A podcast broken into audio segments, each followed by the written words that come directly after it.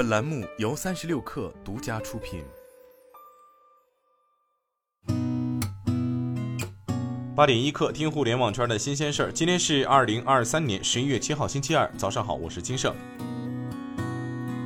据界面新闻报道，昨天天津中德应用技术大学通报，经调查，大三学年综合评定拟获二等国家助学金，学院已于十月二十四号至十月二十七号公示评定结果，不存在国家助学金名额遭挤占情况。经调查，所涉及另两位同学的家庭和个人情况均符合困难生资助条件。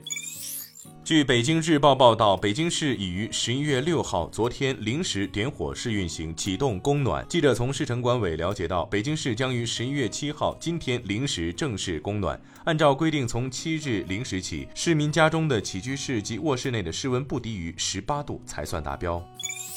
据澎湃新闻报道，面对近期万科债券的非理性波动，十一月六号昨天，万科与境内外金融机构举行三季度业绩说明会。万科表示。对于境内外债务，一定会保障如期兑付，市场完全不需要为此担心。万科管理层强调，万科一直保持常态化的日周月季滚动现金流管理和压力测试，对资金情况实时可知、可视、可控，通过前置预案确保公司安全。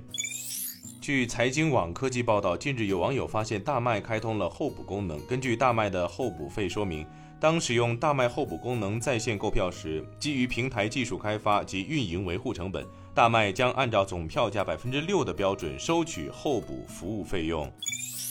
据财联社报道，知名分析师郭明基日前表示，iPhone 在中国市场的出货降幅高于预期，二零二四年 iPhone 在中国市场出货仍会持续衰退，这也代表着中国手机市场因华为归来的确有了结构性改变。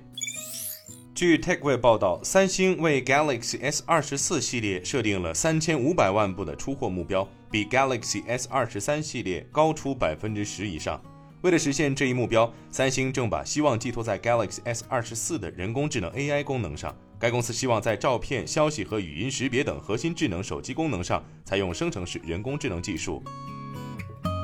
欢迎大家关注公众号“职场 Bonus”。职场 B O N U S 回复进群即可加入三十六氪职场社群，求职招聘，结交更多同频的朋友，等你来。今天咱们就先聊到这儿，我是金盛，八点一刻，咱们明天见。